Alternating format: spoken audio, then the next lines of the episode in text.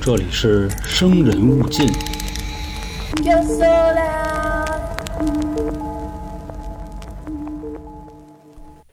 讲话了，啊遇事不决，量子力 学啊，这是吧？这么回事儿啊，然后也有很多的听众啊，会解释咱们这个灵异故事的时候，就会说啊，这应该就是量子纠缠什么的，或者这是那平行宇宙，，哎，对，所以今天呢，咱们就来聊一聊关于这方面的内容啊，也只能用聊一聊，毕竟我们三个这个嗯文凭不够，有啊，没有文化儿就各位自己去定夺吧。大家好，这里是由春点为您带来的《生人勿近》，我是黄黄。我是老航，我是小娇，我其实之前最早的时候读过一阵的《三体》，读了一半儿，然后那会儿也确实读不下去啊，因为这个文化水平确实有限。哦，累是吧？那字儿拆出来都认识，合一起就都不明白怎么回事儿了。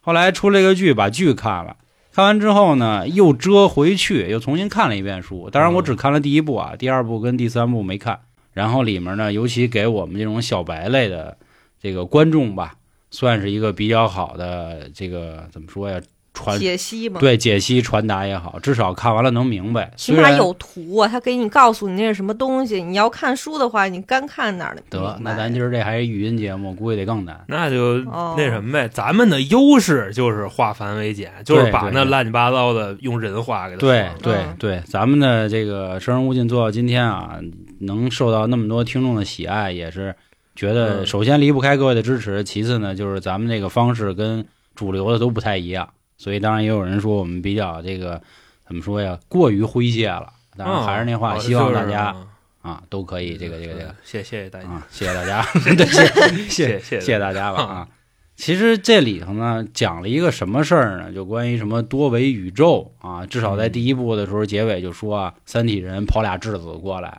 啊，然后这俩质子这如果在十一维空间展开的时候，就能把整个地球给包裹住。反正其实理解这个真的挺难的，就关于这多维空间这事儿就不好弄。那今天呢，咱们先也不能说降维说啊，说说这方面的一个事儿啊，就是著名的两个实验吧。嗯我记着我上一次好像讲一什么实验的时候，好多人都说了，说那个可怕的回忆开始攻击我，感觉这黄老师开始要给我们上物理课了什么的。 后来我一想，还真是那么回事儿啊！今天带来这两个实验呢，也是跟我开头说的遇事不决量子力学有关系。一个呢，就是现在大家也经常玩的一个梗——薛定谔的猫；还有呢，就是我记得那会儿是高中高几啊做的双缝干涉实验。双缝干涉实验，当时我在前几期节目跟大家说过啊，说看完这个实验之后，已经开始怀疑人生了。怎么回事呢？就是打破了所谓的因果论。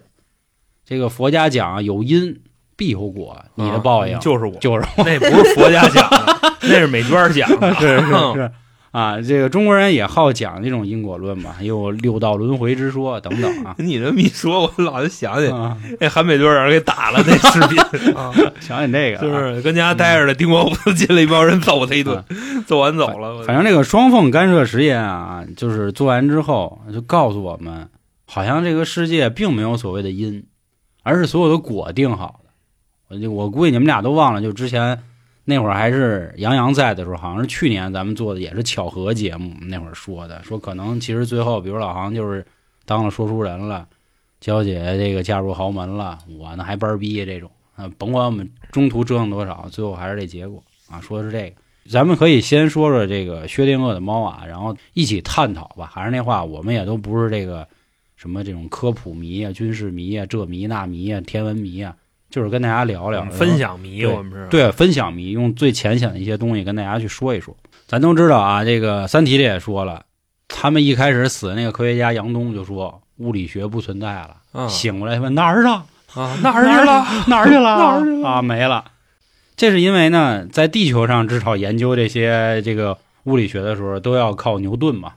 对吧？都是万有引力作为对，就是咱现在基础一切的一切，你知道吗？对都是阿顿对啊，对吃的那个苹果啊，是是。你知道是吧是是，但是跟各位去提前嘱咐一下啊，嗯牛顿患有很严重的精神病，你知道吗？ 大哥，就是因为他就是不被很多人理解，后来牛顿疯了。嗯，这个好多的牛逼人，就是精神都有点问题，就因为这个天才在左，疯风了在将右我啊。嗯，就差一线之间嘛。咱呢就是两个实验，咱咱咱就来回来去说啊，啊掺其和实着说其实讲的都是一件事儿，就也不能说一件事儿啊，就是至今为止学术界都没有达成一致的这么一个实哦还验，掐呢，这么一啊，那咱们干的。找骂嘛？你咱都说知道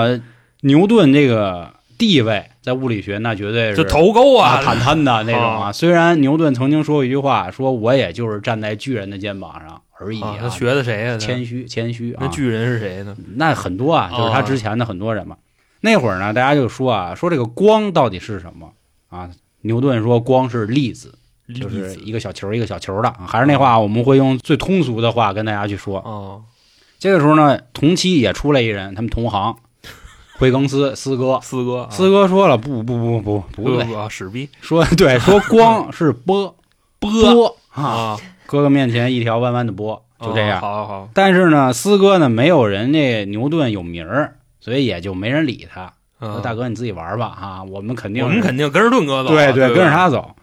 时间呢又过了一阵子之后呢，有一个叫托马斯杨的人出来了，马洋说呀，这个光啊应该就是波。就是说波，墩儿哥你可能 墩墩儿都哥是哥，说盾哥然 啊后，盾哥，盾哥说，估计你可能啊错了。虽然他心里的偶像是盾哥，嗯，说这托马斯杨这人呢挺牛的，两岁就识字儿，当然人家那字儿肯定是二十六个英文字母那种啊。嗯，六岁自学拉丁文，十九岁的时候学医，然后又同时自己学物理学、古埃及学，就总之咱就知道他是一天才。他就说啊，这个光应该跟声音一样，咱们都知道声音，咱们都叫声波嘛，对吧？说光也一样，也是波。他呢就开始就准备搞了一实验，就是著名的双缝干涉实验。首先在咱左手边有一个光源，嗯是蜡烛也好吧，是灯泡也行吧，咱就啊知道是它能发光，或者是手电筒。在这个光的前方呢，有一个小板子，这板子中间有两条空缝儿，就给掏空了，嗯啊等于这光可以透过这两个缝儿哦对对对照过去嘛。再往前是一块大幕，就是那个光得有地儿接收嘛，啊嗯，照过去。那这个时候呢，照过去应该是什么样呢？如果说光是一个一个小球的粒子，嗯，这不这会儿光就相当于是一把枪嘛，等于我是透过这个缝儿呃，明白，就打过去了。啊那在这个大幕上就应该是两条缝儿，是的，对吧？因为板儿它漏了两个眼儿嘛啊，对，两它条都缝儿。是直的嘛，对啊那如果光要是波是什么样？这个大家那就就可以去想想，还是满的呀，对吧？因为它过来，它有那个什么共振了，对对，对对，就跟咱们扔一个小石头放水里，不就形成波吗？你要扔两个，不就一个纹儿一个纹儿一个纹儿对啊互相叠加？嗯等于在那条木呢，虽然也是一道一道，但是就不止两道了，就会有好几道。当时呢，做完这个实验啊，这一照过去，哎，啊，确实不是两道啊好啊，啊啊，确实就形成了这个好几条光纹儿大哥了，啊。所以实验就说了，你看没有，盾哥是不是这个错了哦啊是是 波儿说对，是波儿。啊，时间呢又过了一阵子，他说不对啊，说这个光应该还是粒子。这个时候呢，就大家就开始打了，互相啊说说大哥，你说不对，大哥了，你自己说人不家对。对啊，在一九二四年，有一个叫德布罗意的人，咱就叫义哥，啊义哥出来说了比，利时说来呀，一个都别打了，都别打了，啊，光具有波粒二象性，就这俩都在，就是又波儿，然后啊又又波力啊，又力，因为他认为呢，微观粒子包含了光子、电子、质子，但是这只是他的说法，没有人给他证实。后来这个时间又过了一阵子，有一个叫杰弗里·泰勒的人，啊，哼 够累的啊，他呢就做了一种假设，说大家既然这么打，那简单呀，咱别弄一束光了，咱弄一个光子，你给它打过去，你看看它是什么，不就完了吗？如果它是波的话，它就会变成好几道纹儿；如果它是一个粒子，那就只有两道纹儿，那不就完了吗？紧接着时间就又过了一阵儿，就真的有人啊开始做这个实验了，结果呢，做完这个实验就困了。啊，嗯，打出一个粒子的时候，就如果光真的是粒子的话，那打出去的话，它应该就只就在那个墙上的话，就只有一个点儿嘛。对啊，结果不是，好几道纹儿，不是大哥，慌了， 我操，对吧？不是这个，我怎么就没见过呢？我那所以这件事儿证明了是什么呢？就证明啊，他自己跟自己纠缠了。就比如说，咱们现在这么形容这事儿啊，就会简单一点。比如说，老航前面有两道门，老航呢现在只有一个人啊，之前是十个老行一起过这门啊，啊，现在一个老行就过这两道门。过去以后那那成理论上对，啊他只能过左边的门或者右边的门，是啊的，但实际上不是。我都过去了对，啊，实际上你在过门的一瞬间，有可能分成了两个老行，瞬间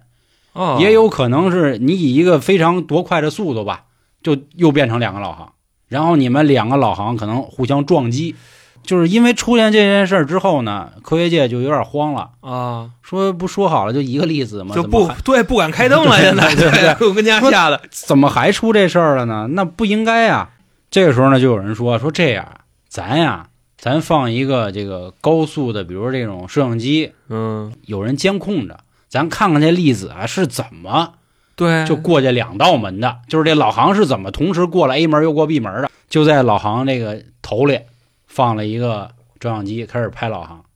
结果发现呢，我只要拍老行的时候，老行老老实实的只走其中一个门。嗯，啊，哎，我把这照相机一关上，啊，老行就俩门都能瞬间走。哦，就是这个 细节，我永远不让你采集到，啊，对对，就这么牛逼玩儿呢，玩呢。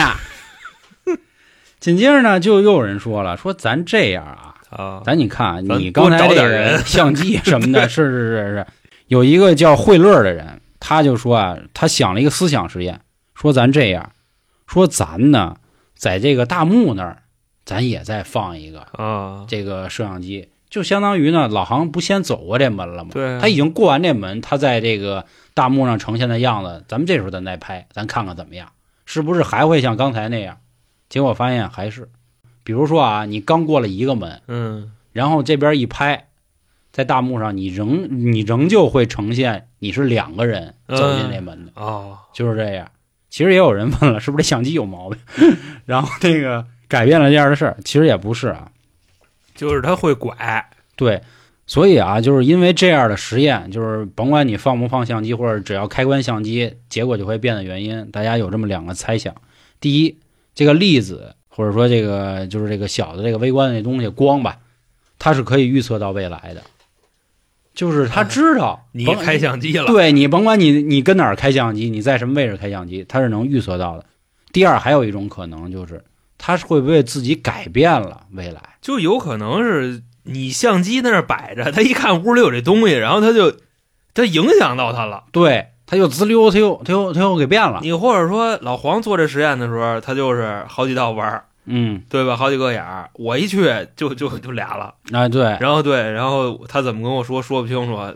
对吧？他给我是打了啊的，是，的。然后这个实验啊，继续再往往后升级，就又有人说，咱们再想办法，再加点难度。说这个粒子真的就这么鸡贼吗？难道他有意识吗他？挑人，他啊，他是挑人怎估么计着？盾哥当时都玩烂了，你知道吗？他就不给盾哥变后来升级的实验呢，叫量子擦除实验。 啊，他说啊，擦除每一个这个粒子呢，它实际上是能自己转动的，顺时针转还是逆时针转。咱们呢，在这个缝儿的时候，就在这两条缝儿的时候，加两个可以让它转动的东西，相当于给它打个标签儿。你不有好几个粒子吗？从左边门进去的就顺时针转，从右边门进的就逆时针转，不就能知道它到底是变成波还是变成粒子了吗？结果呢，只要是我知道了它怎么转的时候，它就老老实实的变成粒子。那这个时候呢，他又改了一个，我已经比如说啊，老航从那个左边门穿的是红衣服，从右边门穿的是绿衣服，你我们放这一镜片儿是吗？啊，这个时候呢，哪怕你已经走过这门了，啊这时候我又放一试衣间，又让你全都换上这个黄衣服，啊你立马又就又变波了，啊，就是变波了，就是一堆形成好几条竖纹儿，啊，就又变成这样了。没谱呗，就是说白了，或者就像刚才咱们前面说的，就是只要你开始监测到我了，就你嗯能知道我是谁的时候，我就老老实实当粒子；你不知道我是谁的时候，啊，我就给你家变波，呵，就这样。是不是也放了两个赤子 在地球 上，挺挺梗 啊，挺敢，挺敢。就是不让你检测挺 的？梗啊。后来这个实验呢又升级了我，啊，哎呦，叫延迟擦除量子实验。这怎么回事呢？说我现在我就弄一一个粒子，一个光子，我哎，给对它了打，我出去。嗯就提问啊，提问，这个一个粒子一个光子是怎么打出去的呢？就它有专门的机器嘛，就是三体里不也有那个加速粒子实验， 就是那线儿机器是吧对？嗯对细耳机也这是。这不就那样吗？就你我的理解是，就是够小，还有哎就是说说这种东西的时候，就容易给自己绕进去，然后有的时候自己可能还解释不清楚。所就以科学家死了吗？对，所以你跟就是人家这个圈儿里人聊 吧，人懒得跟你说。 对对对对对，我也想说老航这个，这种事儿就是啊科学家，你 问你怎么了？啊，再见 啊，就是给自己抹对对走了杨东不就是这样对吗？对对啊对对对，这个 当时看《三体》，我们也就是较过这劲，就当时跟焦野说，焦野说物理学不在不在不在，在研究新的呗。对 对，但是我又没有办法给焦野去讲，就是怎么小去野就就美团买菜呢，今晚上吃吃点炸串儿，要不？然后他说物理学家死了，对吧啊？杨东顶多就是跟她男朋友说说，啊，对对对，别人就是谁都不说。对人问他，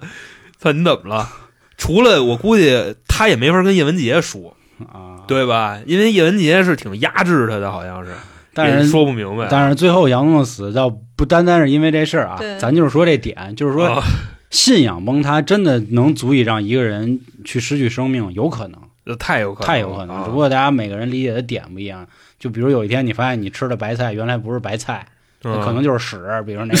那你完了，大哥是吧？啊，哪儿去了？那人咱接着说，啊，嗯说这个实验又升级了，又又来了说让一个光子啊，先从这门儿过去之后，我直接给它切一半儿。他那个有一个说法呢，就嗯让它变成一个纠缠的光子，什么降频光子，反正人家是专业说法啊，哎嗯就是大家知道这个并不重要啊，就是还用老航说吧，啊让老航钻过这门儿之后，我给伢老航切一半儿，啊让有一半的老航踏踏实实的，就该他妈去哪儿去哪儿，就啊该去大漠上去大漠；另一半的老航往右边拐 就是拿镜子给我晃右边去啊，对对，你也可以这么说，是晃右，或者重新给他归置一弹道，怎么啊啊着，给你拐右边去，啊，拐右边呢放一个眼睛监测你，就瞅你，放一摄像机，啊，对对，瞅你啊瞅你瞅我啊，啊瞅你，并且呢，这仅剩下一半的老航，接着再给伢锯了，啊，可能他他是怎么锯的我？ 他他就这是光啊，就是人家有有有专门的东西，嗯能让这个什么降频光子继续再分解哎成，呦太复杂了，就必就变成老航的腿胳膊瓣儿、老航的脚丫子、老航的手指头，反正你是就我总明知白道就明白是碎完了接着碎，就跟我上学的时候，我踩我们班同学影子是一 个道理，对吧？啊，反正就是接着给你碎了，让这些碎了的老航再进一迷宫里，就接着绕啊，接着绕，接着绕，接着绕，啊，都绕完之后，我们再去判断这个已经切完一半的老航是哪一个了，它是波还是力啊左边的还是右边？对，最后反正总之吧啊，告诉你们，最后实验表明，我只要能分析出这边切碎了的老航是什么样的，这个那一半儿就是可以照到大幕上的老航，就乖就就老老实实的。我只要不知道能分出来你是谁的时候，你就辩驳，哦，就是这样。我其明白实就这是对他没分离的时候，嗯对吧？他没分离的时候就就瞎弄，嗯但凡是一分为二了，知道谁是谁了，嗯。而且这个实验的可怕之处啊，说就把老航劈成一半儿，有一半儿不给都拆稀碎吗？说哪怕就让这些稀碎的，就在一个地儿待着，待一光年，就是一光年这单位就是是哎光照到那个哪儿？光走一年，对对，对，说就这么远的时间没事儿，也都知道，他他拿就人只要哎能看的呀，就只要能分析出来，哦，另一半的老航也能乖乖的，就该变成什么样变什么样。就总之啊，就是实际上这个实验最后就变成有点玄学了，就是告诉各位的一个点就是什么呢？就是你只要知道我是现在是什么样，或者说有人在盯着我呢，我就变成你不想知道我的那个样。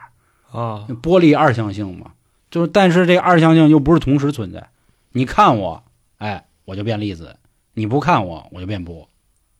就始终纠缠着人们，木头人儿，对，所以现在呢，又形成了两种这个说法啊这， 样我我就砸了他，就不不 不干了，桌子 一走，去滚嗯，不存在了啊。吃所以饭去这样， 啊，就变成两种说法。第一种说法呢，就是坤逼说法，嗯，坤逼说法意思什么啊就呢？就没也不知道就是宇宙一切都是定死的，啊，老航可能是就能活十年，你甭管一会儿来一大卡车压他是怎么着，他就能活十年啊啊。还有一种说法就是，意识是可以改变人的，改变人生的。哦因为就像这例子是，哎，你丫不照我吗？你丫不看我吗？那我就不听你的。你要不照我，我就听你的，所以就形成了积极一派和消极一派。消极就认为就是其实就很像宿命论嘛，就是人的一切都是写好的定数。你说国外的实验，其实最后跟咱们中国这个道家什么的也都挺像的。 不是对他他这写好的，我觉得这不太认同。你好比说，我现在我就、就没有理由啊，我啪嗯我给我自己一嘴巴，啊你知道吗？过一会儿呢，我手抬起来了，哎，贴脸边儿，我是要抽，我又没抽，我又放下了，这都是写好的。哎呦对，哎呦，这好多就是对那牛种逼了都是说你其其实我知道你下一步要做什么，嗯，嗯，是是嗯是，这个很可怕。 嗯，刚才老黄说一特别有意思的点啊，就是要抽没抽这么一状态啊。薛定谔的猫，咱们就给咱们接上啊。嗯，薛定谔的猫是什么意思呢？就当时爱因斯坦认为呢，就是人其实是就是就就换成咱们自己的话啊，就是人是可以改变这个世界的，人定胜天。嗯，他有一个算同行 吧，就是波尔，波尔，波尔就说了，说嗯我啊当金，不是哥呢，我操，说这个世界就是上帝呢，跟这玩骰子，就骰子嗯甩，骰子，甩几就几，你就谁赶上就就就反反正就是认命吧，就这意思。当时这俩哥俩呢，就也掐，也揪头啊，就薅，反正谁也都说说服嗯 那谁，应该就是斯坦肯定输，他头 发长，谁对对对对，头上 啊。毯子，反正总之这老哥俩就纠缠啊，量子纠他缠 们嘛，俩哎纠缠上，纠缠半天。啊。这个时候有他一小迷弟，啊其实有俩都啊都都帮帮坦哥说话啊了，毯子，但是现在呢，用所谓的这说法呢，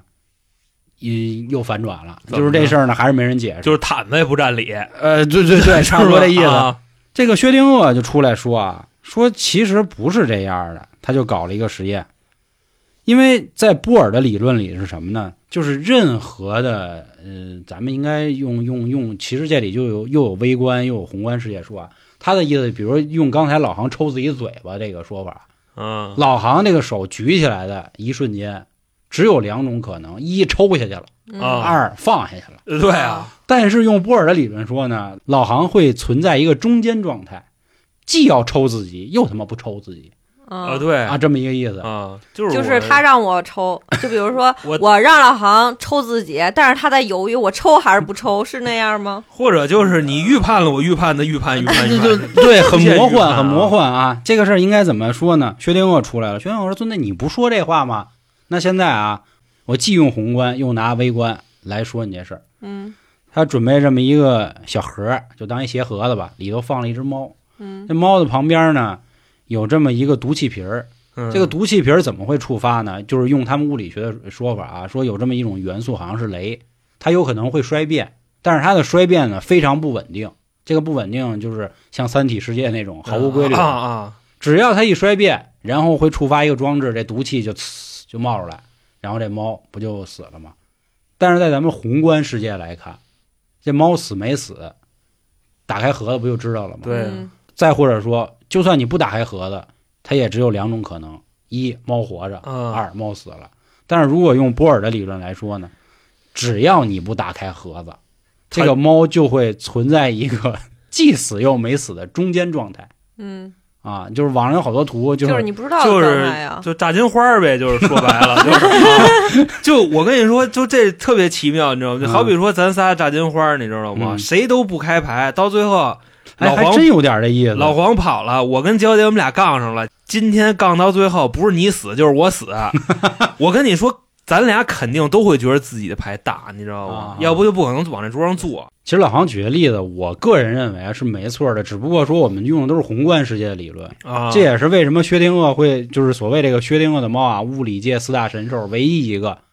就是至今还活下来的神兽，那几位就就就就都已经什么哦就攻破了。啊，当时出完这理论之后，就整个物理界也慌了，大哥，又换了，为什么呀？说说的对啊，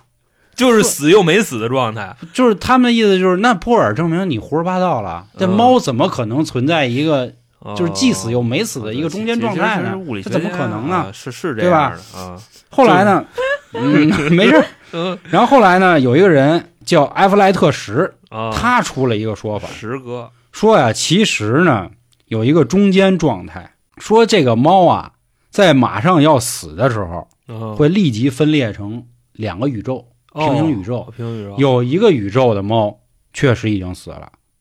但一还有一个宇宙的猫它确实活着，也就是说，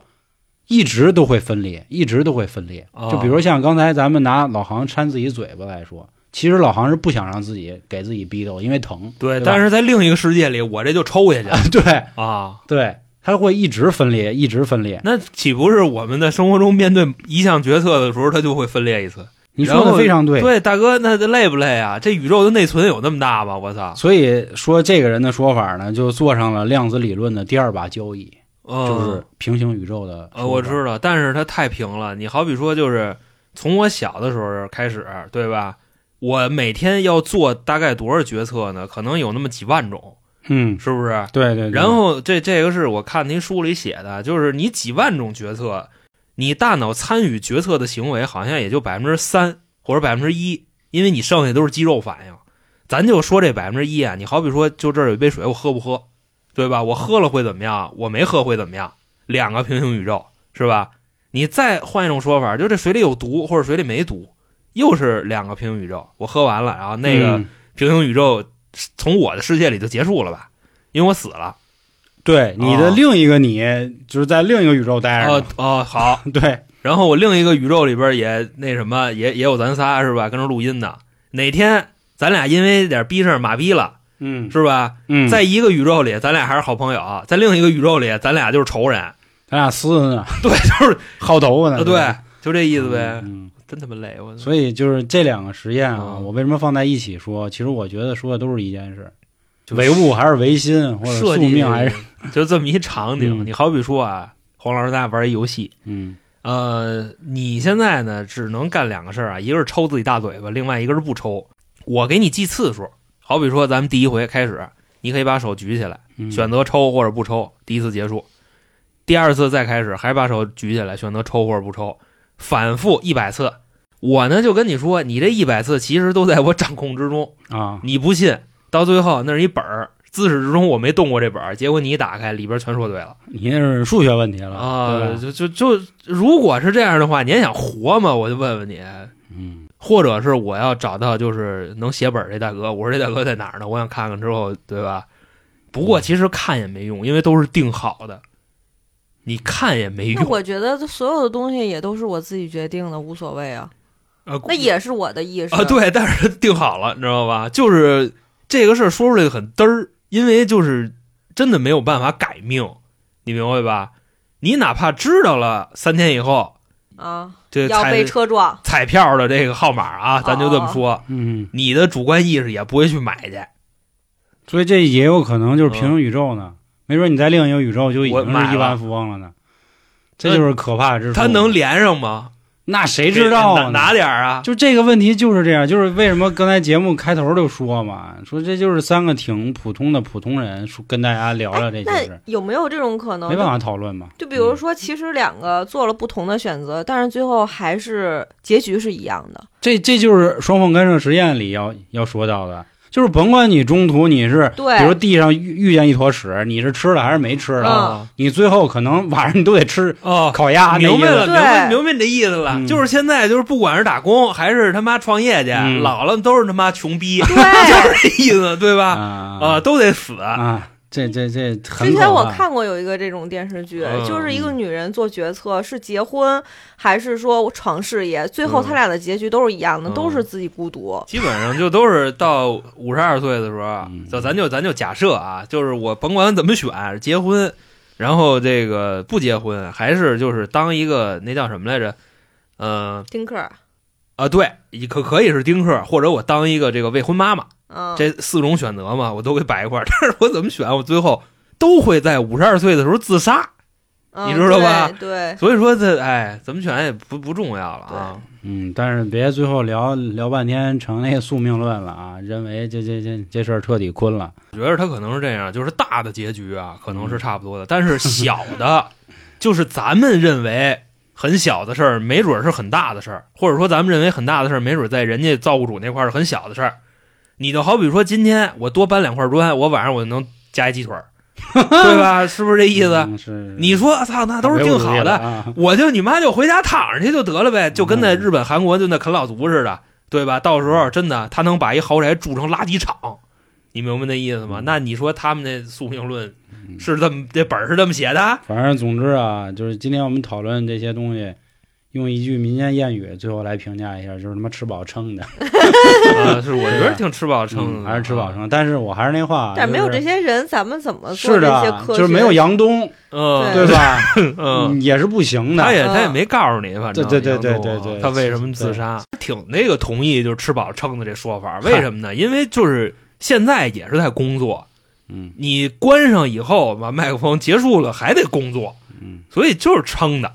明白吧？但是焦姐说的对啊，就没有这样的人，也不会有更好的就是未生活来吧，生只不过活对，嗯就跟那会儿好多人说让我给解释一下什么叫暗物质跟反物质，其实不是我不知道怎么解释，是不知道我怎么解释你才能听得明白。就比如说像黑洞这东西，嗯，咱反正咱都没见过，啊，反正说都在啊，虫洞嗯啊、黑洞啊，这谁知道呢？是不是说有那个外国动画片儿，他是靠黑洞抢银行啊嘛？就就往那墙 上一贴，然后他进去了，你知道吧？贩卖黑洞，然后最后自己一黑洞给自己送监狱那个是吧？啊那是一算一小寓言故事，就人不能贪得无厌啊。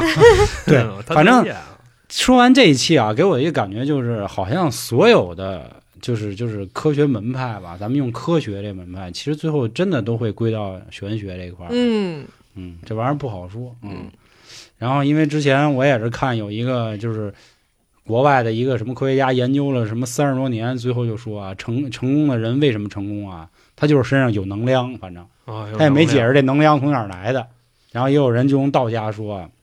说道家这个从混沌之前还有一说法叫气啊，就就就有可能是这样，等等一系列吧。就今儿不跟大家说这么多这个，还是为了给大家分享一下这两个实验。虽然实验可能有很多小伙伴儿都已经知道，并且呢，我也知道咱们现在很多听众岁数很小，人可能正好都刚学完，正嗯学着呢，是吧？因为马上也要高考了嘛，这都是直接撞人枪口上了，人家背的估计比我还他妈利索呢。嗯我今天这好多也都是这就好多名儿我也真记不起来了，这这岁数太老了。那就是就嗯通篇听下来八个字啊嗯，但行好事，莫问前 程。高了，这利益高了啊！ 这这是人郭德纲老师经常说的话，嗨大哥真跟那搭不上边儿，好 好吧？嘞，好嘞，好嘞，好嘞，行。那关于今天这个你知道吗系列啊嗯，就和大家说到这儿。还是那话啊，这吃饱撑的系列，啊，对，吃饱撑得起，命运到底掌不掌握在自己的手里，大家也要好好的生活，行吧？嗯行，那还有什么想法？啊还有什么想让我们说的？因为呃，前阵子有个听众啊，给我点了个菜，说想听听关于那个乐子，能说吗？应该应该不知道啊，够气够够鸡够呛，反正乐子他的一些实验啊，这个看情况，因为毕放竟付费呗，春风大典。也行。行，哎，啊啊哎微信公众号“春点”里面就有春风大典什么的了，好吧？嗯还有进群啊，嗯等都等是啊狠，找活我儿啊啊。嗯，行。那关于今天吃不好撑的啊，这个应该都你消化， 知道吗？系列啊，应该都消化差不多了对对对啊。对，感谢各位收听，拜拜。拜拜拜